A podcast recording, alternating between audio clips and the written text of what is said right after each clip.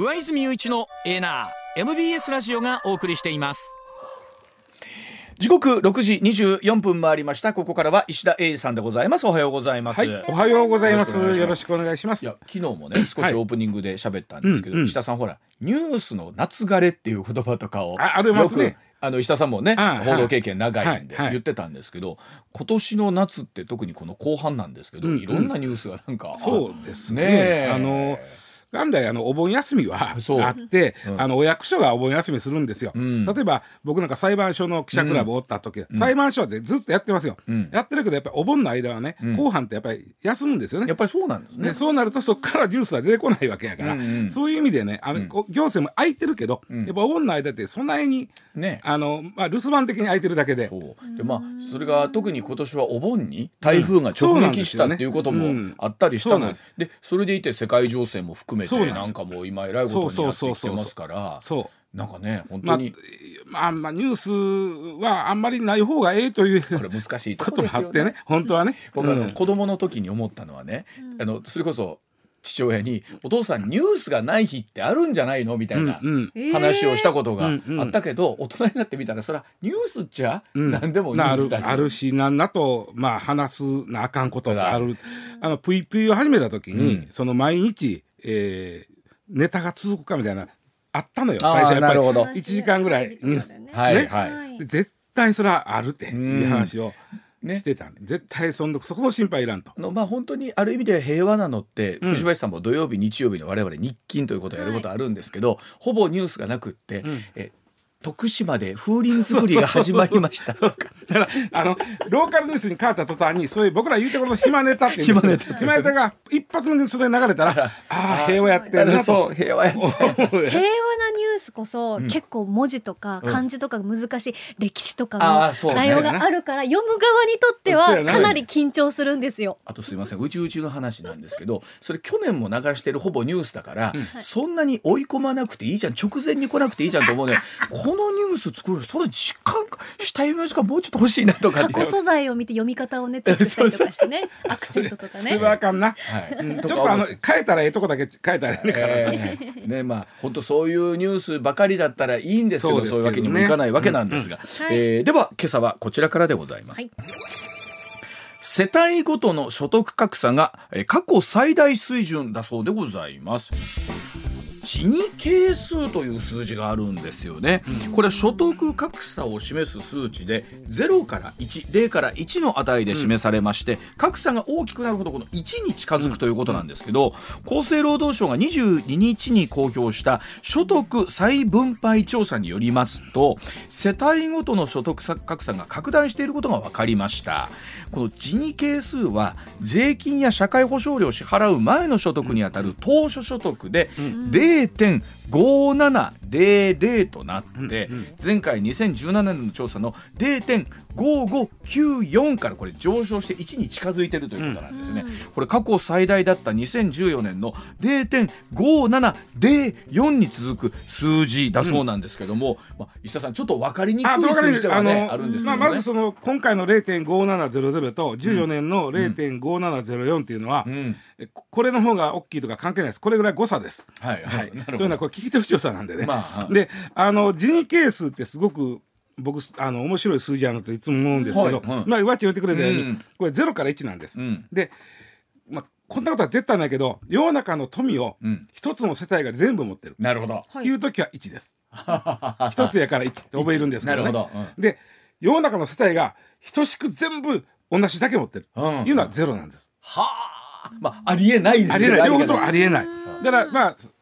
極端に1に近いということもありえないし極端に0に近いことも、かつて、うん、中国でこの数字ちゃんと出さないですよ、うん、当たり前やけど、うん、だって共産党の上ばっかり持っとらないかってなるから、ね、でもかつて中国はね0.7いう時あったんで。こんなもんね強烈やで。どういうことですか？だからほとんどの富を一部の人が独占してるってことですよね。そうそうそうそうでもあの。でね、うん、いや石田さんほら世界の富をねわっと分配したら、うん。うん、一部の人がかなり持っていてって話ってあるんじゃないですか。そうです。上1割が半分ぐらい持ってるとか、ね、持ってるとかって言うでしょ？うん、でねこのジニ係数の面白いのは、うん、0.4を超えると、うん、今これあの0.57でしたから、はいはい、0.4を超えたら、騒乱が起こるって言うんですよね。でも日本起きてないじゃんあそんなに？うん。その0.4という格差はもうあかんと。騒乱起きるでっていう。でもそれ0.570って言ったら。これがね後で言いますけどあのこれムキムキの数字が0.57で、うん、あとちょっとぜいろいろ修正するんですよ。はいはい、でその修正した数字が0.4それでも0.4やったらこれはもうあの暴動起こるぞという数字なんですね。で0.5まずねこのねちょっと不思議なあの算出の仕方があるんですけど。どうやってね、計算したのこれはねあのもしあのまあ藤林さんは理理系上やから分かると、僕ら全くあの数式は読めません。あのまずそのまずその、えっと、どう出してるか以上にその式の、うん、例えばルートとかあるやん、うん、その式のその印が読めわかる？言うてること。ある。あるはいはい。関数電卓使わんとわからないですねこれを何と読むのかがわからない。もう高校から私立文系に行ってた人間はもう無理やね、無理やろ。もう私も無理ですよ。だからどうやって算出するんですか言われても非常に私はもうこれは非常に困る。ただ してはる。でねこれね世帯なんですよ、世帯の格差。世帯のこう世帯っていうのがすごくあの重要？重要。後で重要ってこ。と、あと最初の段階では年金が入れません。入れない、入れません。入れないということはそういうことか。あの高齢化が進んで、うん、えー、高齢者が増えていく中で、それは今もこ今日日高齢者の方いても私もまあ、まあ、来年高齢者ですけど、はい、働いてます、うん、働いてるからその、まあその中でも働いてない高齢者もいます。はい、います、ね、働いてない高齢者は年金で暮らしてはります。うん、で、それは暮らしてますけど、これ年金は計算に入れないで、うん、働いてる高齢者と働いてない高齢者、あ、ごめん、年金だけで暮らしてる高齢者と、うん、働いてもいる人の差はすごく出ちゃうんですよ。出ますよね、最初の段階ではね。まずね、はい、ね。もう一つが、これ世帯です。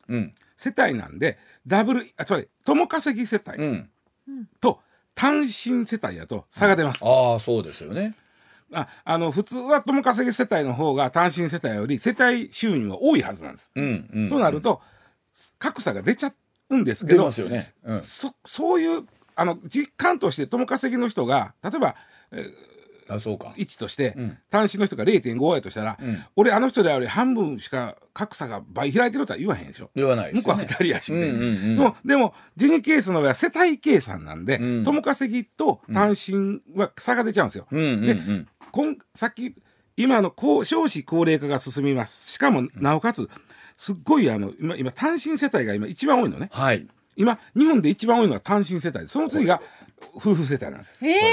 あのいわゆるモデルケースのご夫婦で子供2人とかっていうのって、うん。うん、実はモデルケースじゃなかったりしますよ、ね、単身の高齢者の世帯がめちゃくちゃ増えてるわけ、ね、うん、となると、これジニ係数的にはね非常にあの格差を広げる方向に行くわけよ。要は年金を計算していないご年配の方の数が多いとなってくると、うんうん、当然そこに最初の段階では差が出るっていう、ね、しかもその方があのまあなんて独あなん単身世帯やったりしたら余計に開くんですけど、うんうん、じゃさまずそういうちょっと性格のジニケースやというのを分かった上で、うん、でさっき言ったら0.4超えたら暴動起こるけど、うん、日本0.57やんけって言うんだけど、そこで大事なのが再分配機能というやつで、実は我々の世界っていうのは、税金予算稼いでる人から予算取ります。で、えー、そうやな、まあ、あんまり稼いでへん人はあんまり取られません。そういうある種再分配の機能があるわけですね。うん、それいっぱい取った税金を国がまあ、ある種給付という形で、うんうん、所得の少ない人に渡すんで、うんうん、ある種のこの税金による再分配効果っていうのがあるでしょ、うん、あともう一つは社会福祉による再分配効果というのがあって、例えばあのそやな年金でも、えー、現役でめっちゃ働いてて現役あごめんなさい現役並みの所得がある人は年金減る減らされるんですよ。これも再分配効果です、うん、ある種のね。うんうん、で、ね、あとはあのそうやなあの医療費でも、高齢者の人は医療費安いですよね。これも再分配効果なんですよ。あとね、えー、そうやな。家庭あと生活保護なんかも再分配効果になるんですけど、要は税金とか社会保障のお金を足した足して、えー、出した、再分配後のジニケースっていうのがあるんです、うん。ね、これがねこっちが大事で、これがね、えー、今回0.3813おおあと4までもうちょっと。もうちょいやろ。どっちかというとこっちのが問題で0.3813前回は0.3721なんでこれね0.01増えるってまあまあ大きいんですよ。あそうなんです、ね、この調子でいってもらうとだってあと2回で4超えるやん。そうですね、うん、でこれがねあのまあのこっちの再分配しても0.3813というところがちょっと問題で、うん、えー、まあ社会的騒乱はまだ起きませんけどちょっとなんか不満が高ま高まってくるぞそうでしょうね、うん、ちょっともう一つもう一つはもともと0.57やったもんを、うん、さ税金で再分配したり、社会保障で再分配して0.38に持ってきたわけ。確かに。ね、でこの元の0.57から0.38に持ってくるということは、ちょっと要はさ33.1%再分配で改善された、はい、これなんとなく上がる、この33.1という数字が、めちゃくちゃ大事で、うん、実はかつてねこの数値でね10%台だったんですよ。1900 2000年までは、う。んうん、2000年までは10%台、うん、2000年超えてから20%台になって、うん、30%台になったのは2011年。はあ、だから以降ざっくり考えるとしたらこれでってるのかな、うん、えっと要は富をたくさん稼いでいる人たちの分が、うん、よりそちらの方に行く割合が高くなったってことですよね。これあんまりこれ今0.381これ割ともうきついとこまで来てるんですけど、うん、あんまりこれが続くと、うん。まあ今でもさなんやか働いてもさ税金とかさ、なんか社会保障のん。でお金取られるだけで、給料増えんがなとい。う気になるでしょ、でこの気持ちがすごく強くなるわけ。今度は収入のある人はその気持ちが強くなる、この再分配効果が10 1%台の時はそんなにならへん、気持ちにならへんだけど、うんうん、30%を超えてくると、うん、なんかな稼いでもなとかなるし、ね、中にはね、うん、もうええわと、うん、もう稼がんでも最後はもう国が面倒見てくれろみたいな気持ちになってしまう。労働意欲の減少にする、これがよくない。で再分配効果はこれもね実はあの高齢者が増えることで出てくるの、というのは、さっき言った税金と社会保障が再分配の機能を持ってると言いましたけど、実は9割は社会保障なんです。はあそうなん、ね、税金の再分配効果って実は1割しかない、まあ、確かに言われたらそうでしょうね。というのは社会保障は高齢者は年金出ますよ、うん、ただそれだけですだから高齢者が増えるとさあの社会保障がかかってくる、うんうん、でだからそこの,、ね、あの再分配効果がより出てくるっていうことでしょ。だって年金っていうことは別に普段はさ最初の投資はゼロなわけやから収入が、それ年金で収入になるそうですね。ということは年金をもらう人が多ければ多いほど、えっと、社会保障による再あの再分配のあのされる効果が出てくるという、でこれなんとかわかる？わかります。ね。でねあのこっからはねじゃ冬林さんみたいに若い人の気持ちなんて考えた時ですよ、はい、あのね消費税が上がるときに、うん、まあ安倍さんにしろ岸田さんにしろ、まあ、もっと前からあ菅さんにしろ、うん、みんな言ってたことは消費税は皆さん上げましょうと。ね、というのはこれは社会保障費がすごくかかるんです、はい、ね、うん、だから上げることによって皆さんの暮らしが安心できるように、社会保障費っていうのはあ消費税が上がった分はもうあの社会保障費に回しますから、って言うてますよね。でそれは実際そうなんですけど、消費税上がった分はほとんど、うん、あのなんて医療費に消える。年金と医療費に消える、うん、社会若い人が社会保障費言うた時って例えば子育て支援のお金とかさ、うん、それが社会保障費だあれもな、うんうん、社会保障費で若い人が、まあ、ある種恩恵を受ける社会保障費なんだけど、はいはい、消費税が上がった分ってほとんど高齢者の恩恵に待ってるわけ。あうん、な、うん、でそうなるとあのいやなんなんかさ若い人はさ私ら消費税だけ取られてるけどこあんまり恩恵ないよなってなってくるわけさ。ね、でさっき言ったように30%も是正してる。33%も、えー、社会保障費とか税金で人事係数をギュッとこうギュッと縮めていってるんだけどもそのけその中身が消費税とかで結局は社会保障費あ医療費とか年金やから、うん。うん、若い人は取られてるだけというイメージが。すごいよね。あるよね高所得者の人はねその割合分がよりいってるわけじゃないですか、それでもまだ0.38にしかならないということは、うんうん、世の中にそれでいて、えっと、格差による不満をえー、訴える人がたくさんいら大勢いらっしゃるってことでしょ。う。これね難しい数字的には難しいそんな難しいんだけども、うん、あのちょっと若い人の目線から常に見とかなあかんというのは僕これいつも思ってて、うん、あのうんそやなその消費さっき言ったように若い人は消費税の取られ損やんかと、うん、いうのがこのジニケースの再分配の数字見てると分かるね、うん、あともう一つは若い人の手取りが増えません、はいはい、これ増えてないですね、最近はやっとそれでも物価が上がってるから、手取り増えたところでってあるやんか、ね、あの実感はね、ね。手取り増えへんからちょっと結婚とか、まあ、出産とかをちょっとためらうっていう、なるよな、そうすると結婚しない子供がいてないっていうことは配偶者控除とか要は子供の児童でやってた時にはその、いわゆるはい結婚してたり子供がいてることによって得られる社会保障が得られないわけや。ですね。な、となるとそのその後余計にそこで人為係数による格差が開くわけ最初の値は広がるわけですよね、うん、そうするとよそのぐるぐる負のスパイラルやそこがしんどいとなったら余計に手取り増えへん給付もない、うん、えー、控除もないとなったら、うん。やっぱり余計に子供作れへん結婚せへんってなるこのぐるぐる回る負のスパイラルが生まれると俺は思ってんね例えば石田さんこう今みたいな形で人事係数その複雑な計算式で出てくるとするじゃないですか。となってくると例えばその政府なりっていうところは、この数字をね、うん、えー、いじ動かすために、うん、えー、何かの保証を増やそうなのかもうちょっとその再分配の数をこうなんとかしようみたいには計算式から考えることってあるんですかね？ね再分配のね原資はもう消費税しかないんであんまりそれはやらん方がいいと思うんだけども、うん、あの消費税で集めたお金をもうちょっと本当は若い人にもう少し使うということがすごい大事やね。これは思うな、うん、何に使ってるんですか？だから医療費と年金。でとはおそらく政府なりもそうしたいだろうと思っていたとしても、うん、なんだろうな言うてもご年配の方の数は増えるし、ま、僕らも言うてる間にそっちに行くし。あとあの医療が発達するのはええことなんだけど、うん、医療費がかさんでくるという、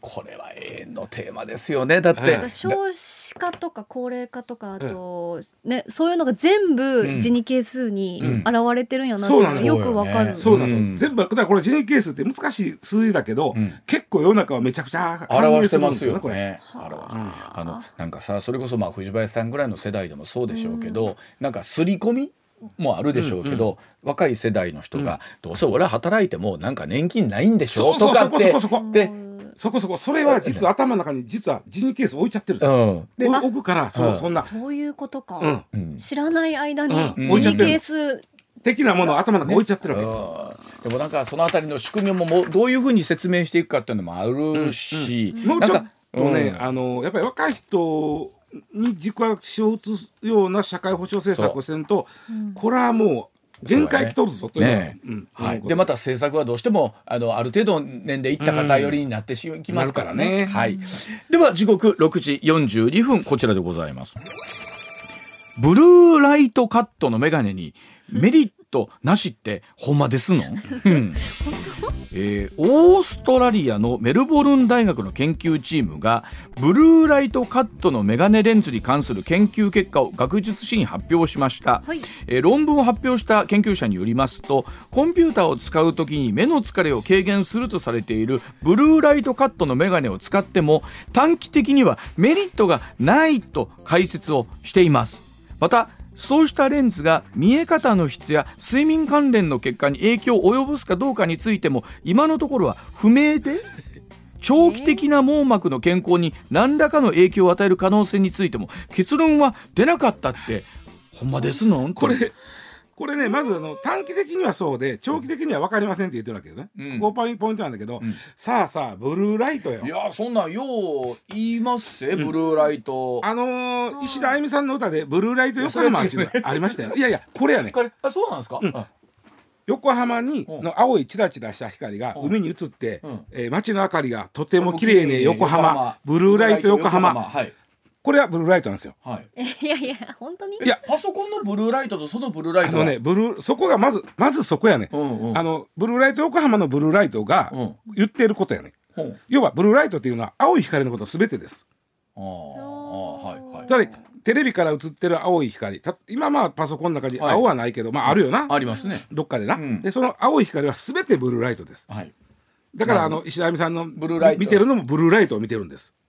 ブルーライトをカットする眼鏡があるのよ。横浜？横浜。はいはい、ごめんなさい。ほいでね、すいませんでした。大変失礼しました。もう文字通りで、あの太陽光の中は一番きついっていうのが紫色でしょ、うん、紫よりそばは紫外線になるわけね。で、えー、紫まあ、紫からずっと赤になっていく、順番にあの波長のきついのから順番に、紫の下が青なんですよ。あそうかそうか。そうでしょ。そうでしょ。今なんて言う今全部言えんの？赤糖黄緑青卵子。あ下からあいや赤外線のから来たな。赤外線の方。はい。そうだから赤あそうから卵子。だからあ青の青の上が紫。紫やもんね。いやな。だから逆と紫よりちょっとはあの優しいというかまあきついけどねが青じゃないですか。でそれは全部ブルーライトなんで、自然光の中にも普通に入っとんの、だから、えっとブルーライトをそこまで怖がる必要があんのかというとないねあの自然光の中に入っとるから。からね自然光ですから、ね。でじゃあなんでブルーライトカットの眼鏡があるんかというと、これは僕思うには夜には意味があるんじゃかと思うわけ、夜？夜夜は昼間はだって今これ僕らおるやん、うん、そこに窓あるやん、はい、こっからブルーライト普通に入ってきとるわけだから、ねうん、カットする意味なんてない,、ないんちゃうかと、別にあんねんからね。でなんで目言われかったらまずあのさっき言った紫はエネルギーが強いですね、うん、で紫外線がもっと強いんだけど、うん、エネルギーが強いでしょ光の。その下の青やからエネルギー強いですよね、うん、エネルギーまあ波長が短い方光のエネルギーって強なね確か、うん。うん、でだから青はまあ強いね、うん、ということは強いエネルギーを持った、えー、まあ光が網膜に当たるということが、うん、うんまあ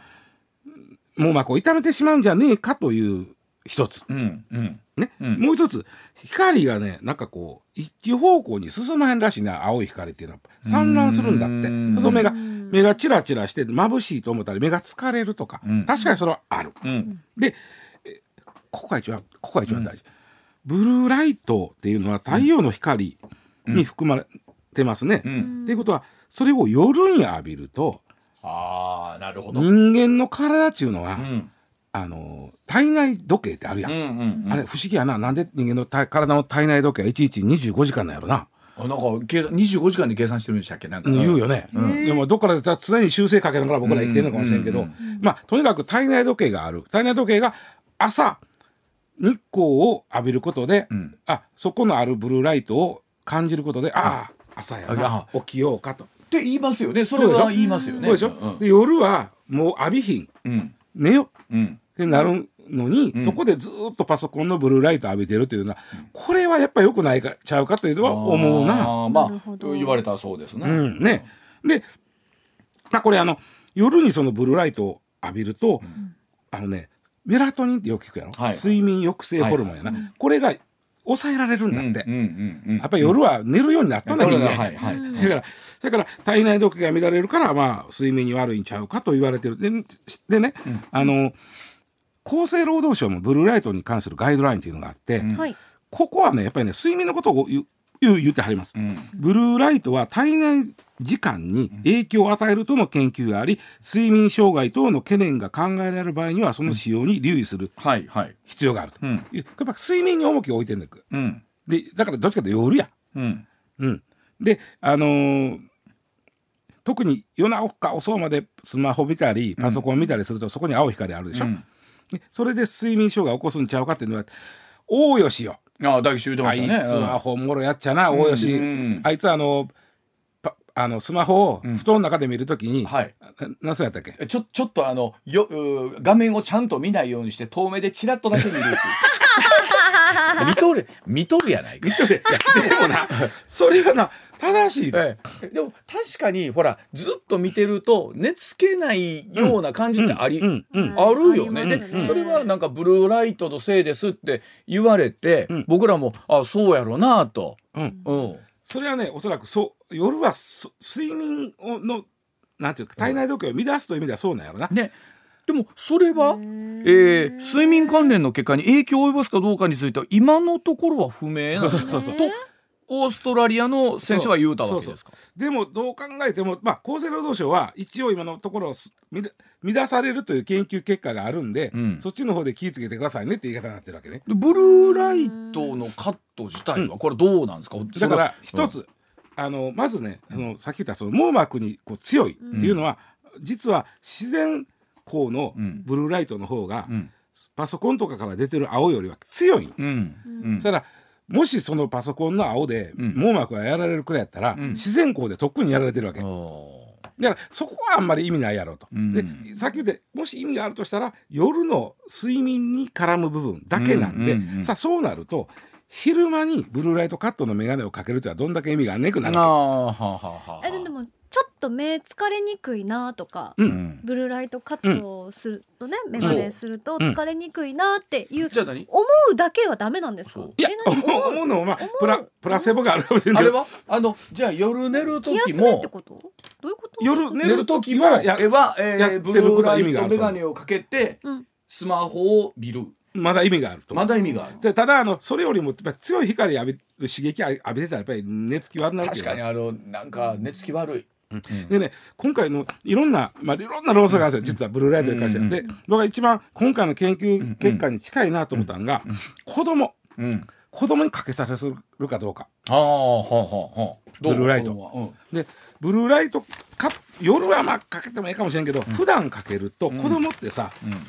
要は自然の光をしっかり浴びて育っていくわけ。はいはいそうです、ね、その中に青だけカットするっていうのは、うん、よろしくないやろという。はあ。子供って、うん、ちゃんと浴びて、うん、であのー、まあ自然の光を目が取り込むとまあそうやって育っていくねまあそれで調節機能もついていくみたいなことなんで青だけを昼間入れへんっていうのはどうなんだ、まあ、常時かけるもんではあんまないのかなという気がしますけどね。パソコン見る時だけとかじゃないですか？そうそうしかも夜ね、うん、夜ってええと思うね、うん、昼間はだって自然光の方が青強いんだもん。ね。そうです。うんうん。なるほど。あ、今ちょっと茶屋町も雨降ってきましたね。ねはい。さっきね虹がちらっと見えてたんで、ね。そうそうあれのあのどっちが青や？上上か上上やな紫外線。はい。まあただまあ分からんもんやね。いろいろ研究してみないと分からんけれども、はい、浴びる時間帯と浴び方の問題だと思うんですよ。はい、うん、ではお知らせ挟んでさらに、えー、続けていきたいと思います。上泉雄一のエーナー MBS ラジオがお送りしています。さあ時刻まもなく6時58分になります。続いてはこちらでございます。秋の味覚サンマが今年も高騰だそうでございます。今シーズン初めてとなる秋の味覚サンマの初競りが札幌で行われたんですが高いもので去年のおよそ4倍となる1キロ23万円で競り落とされました、まあ、1匹あたりにするとおよそ2万8000円。まああのこれはまあまあまあ、ご祝儀相場というのもまあね、はい。うん、あのあるあるとはいえですが、うん、水産庁の予測によると今年も去年と同様に不良の見通しというニュースが出ておりまして、さあサンマが本当ここ数年ね石田さん。一気に。ねまあ、沖合のプランクトンが少なくなって、サンマがねちっこいんだ。あだからね店で食べるサンマもね昔よりちっこだっとんだよ確かに。やっぱりそれサンマというとやっぱりこう30センチクラスの長さがあってね。でサンマがちっこなるからあの日本の言ったら岸の方沿岸までようけへん。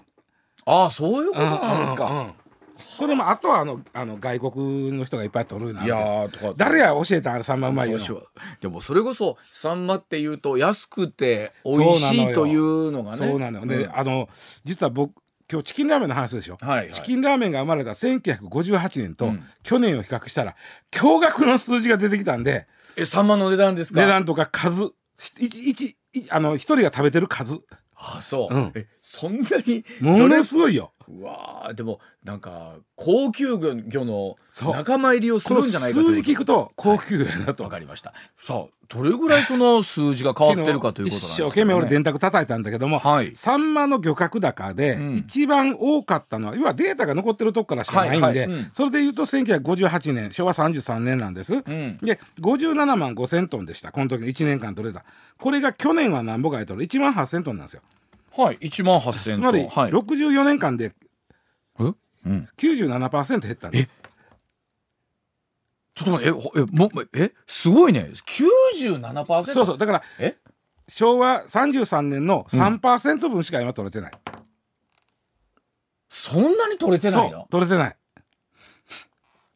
計算 間違ってない？あともっとすごいのが、うん、1958年の時点でまだ人口1億人ないんですよね、うん、9200万人ぐらいなんですよ。はい、これであのさっきの57万5千トンをを割ると1人当たり6.3キロになるんですよ。ほうほう。はいはい、はい、でサンマでまあ大体大きなチコになるけど、まあ、150g 1匹、はい、で計算すると、うん、1958年の日本人は、うん、サンマを年間42匹食ってました一人。いや1958年僕僕の10年先輩の人たちは、うんうん、ちっちゃい時。いや僕ら生まれた頃やで、うん、サンマはまあ確かにサバとサンマはよく出たんやと思いますよ。あの、ま、肉がねあんまりな、あった言うても今ほど肉料理がそんなないからサンマはいやそれこそだから先週もお話しましたけどほら野球漫画「ドカベン」でね、うんうん、あのそれこそ庶民の山田太郎の家はサンマがこう、まあ、言うたらもう大ね大きな一番のごちそうだったわけじゃないですか。弁当の上にサンマ乗っとったね？な？でそれでみんながサンマはうまいって言うてさらに。サンマうまいね。だから、子供の頃確かにようさん食べたけど嫌やった記憶がない、うん、サンマとサバは。まあ確かに、うん。で今年よ。かごめん去年よ、去年取れたんが1万8000トンでしょ？そうですね。日本の人口が1億2500万で増えてます、これを、えー、1匹 150g で割っていくと、うん、えー、実は、去年年間日本人1人当たり平均1匹食ってます、うん、1匹しか食べてない。はいよやっぱり四十？前が 前がない。え千九百五十八年が四十？四十二匹。四十二匹。いやちょっと待ってところでですよ。サンマは年に一度食卓に上る超高級魚という。まあまああの食えへんと思うから二匹食うと思う僕もね あのいつも行ってる、まあ、居酒屋さんがあって、はい、そこはね安くて本当に美味しい、うん、でおとちゃんが、うん、サンマの綿焼きっていうのがあるわけ。あうまいね焼いてからピンセットでさちいこい骨を一個一個全部取ってで内臓こしたやつをのっけて、はい、もっぺん焼くね、はい、これがな苦手美味しい。でこれが実はその店良心的やから400円か450円かなんですよ、うんうん、良心的でしょ？良心的。ほいで去年は、うん、あのないなかったのね、うんうんうん、で私あのさんまのあて聞いたら「いやちょっとね」って言うて「あ何高い?」って言ったら「いや値段は450円ならなんとか1匹200円ぐらいやったよそれでも。うんうんうん。でやるけど大きないねんって言うてはったわ。ちっこいんやわいて。あれでもやっぱり藤林さんはサンマよりサバですか？やっぱり地域的には。どっちも好きですけどね。まあなそうやな、でもさ、うん、サバも好きやしめサバ、なあ。食べたいな。これこれねあの最近急に高なったんやけど、うん、2005年から2009年やから大体まあつい、えー、と15年ぐらい前までは10キロ700円あの浜値が10キロ700円ぐらいやって、うん、浜値っていうのはその中川屋さんが買うから、はいはい、そこからまあいろいろ回っていくから、まあはいね、えー、最後スーパーに行く時はもっと高くなるけど、はいね、10キロ700円や。うん、っていうことはえっと1匹10円ぐらいの計算なんでこれうんうん、これで言うと、うんうんうん、もちろんそれはそこからずっとくるから、はい。うん、100円運送減ら入れてでもそれこそなんかサンマのイメージって僕もよく知らないですけど、うん、1匹100円とかってイメージちゃいます？原価が10円でそこからいろいろ渡ってくる間のそのまあそれぞれ利益出さなあかん、うん、運賃とかいろいろあるから、うん。まあ、1匹100円ぐらいなんのは分かるやんか、うん。うん、で2021年の数字これ10キロがね6205円やったんですよ、う。ん、15年前は700円のもんが9倍になってるわけや。ということは、あ単純に1匹が1,000円ぐらいになってもおかしくないってこと？あいやいや1匹はねこの浜値は100円です。浜値100円。うん。浜値100円。でもそれがのあのいろいろこうね流通の過程で、うん、あのおお金なんぼか、うん、なんだかはい、200円ぐらいにはなるんやろな。まあでもかつてさ、うん、100円やったもんが200円300円になるわけやから。まあ確かに。うんなんかど先週ドカベンの話してそうそうそう。そうサンマサンマ乗せててあれがめちゃくちゃ高級な弁当にねサンマ弁当とかって超高級弁当になる可能性があるってことですよ。ねあんまり見たことないな。サンマ弁当なのかな？えでも現実えどうなんですか石田さん？それで言うと、えっと店売り？いろんな値段の相場あるとはいえ。大体ね今ねスーパーで、えそうやな。2匹で500円ぐらいちゃうかな。ということは1匹250円ぐらい。かつてまあ100円切ってたようなやつが250円、うん、でしかも何べも言いますけどちっこなっとんと思うな俺前より昔より。サンマが。まあでもどうなんですか？こういうのって一回こうなったらね、うん、なかなか次漁場が復活するとかってなかなか難しいじゃないですか。サンマの養殖とか難しいって聞いたことが。そう介入しよるからね。ねでまあ養殖したところで今言うても高い言うても1匹250円ぐらいやから。まあまだそうか。それで、うん、成り立つんかっていう話。まあそうだな。まあでもなんかいろんなものが高鳴ってったっていうお話がありますけど、うん、いよいよサンマもかって言い始めてもう数年ですもんね、うん、でも確かに一匹ね100円切ってたようなのが250円になると、うん、ほんまやね。高いなと思うわな、ね、はい。だそうでございます上泉雄一のエーナー MBS ラジオがお送りしています。ツッコミニュースランキング。時事問題から芸能スポーツまで突っ込まずにはいられない注目ニュースを独自ランキングでご紹介します、はい、まずはスポーツの話題です、はい。プロ野球パ・リーグ首位のオリックスは5対0で西武に勝ちました、うんね。うん、チームはこれで引き分けを挟んで6連勝、うん、今季最多の貯金26、はい、今日から2位ロッテと京セラドーム大阪で直接対決となりまして、うんうん、最短で26日に優勝マジックが点灯します、はい、まあ、実はあのオリックスの方がタイガースより早くね、えーと、優勝マジック出るんじゃないかということもあったんですけれども、はい、まあ、これでいよいよ本当に大阪ダービーが現実的に、うんなりそうですよね、うん、クライマックスシリーズ、まあ、もちろん勝ち上がってこないと、まあ、もちろん優勝してはだめなんですが、いやあの本当に今年は可能性高いよな。盛り上がりますね。本当にあんのかな？どっかでまだ信じられないようないや最後まで気抜かないでおきましょうねファンはね。これは楽しみやな、ね、はい、うん、続いてメジャーリーグエンゼルスの大谷翔平選手はレッズとのダブルヘッダー第1試合に二刀流で出場しまして、うん、44号のツーランを放ちましたが、うん2回の途中で緊急降板、その後の検査で右肘の靭帯損傷が判明し今シーズン残り試合は登板しないことが決定しました、まあ、あの本当にいろんな思いがよぎるんですけれども考えた今年のね3月 WBC でチームを世界一に導き、うん、シーズン入って44本ホームラン、ね、重ねて2桁勝利あって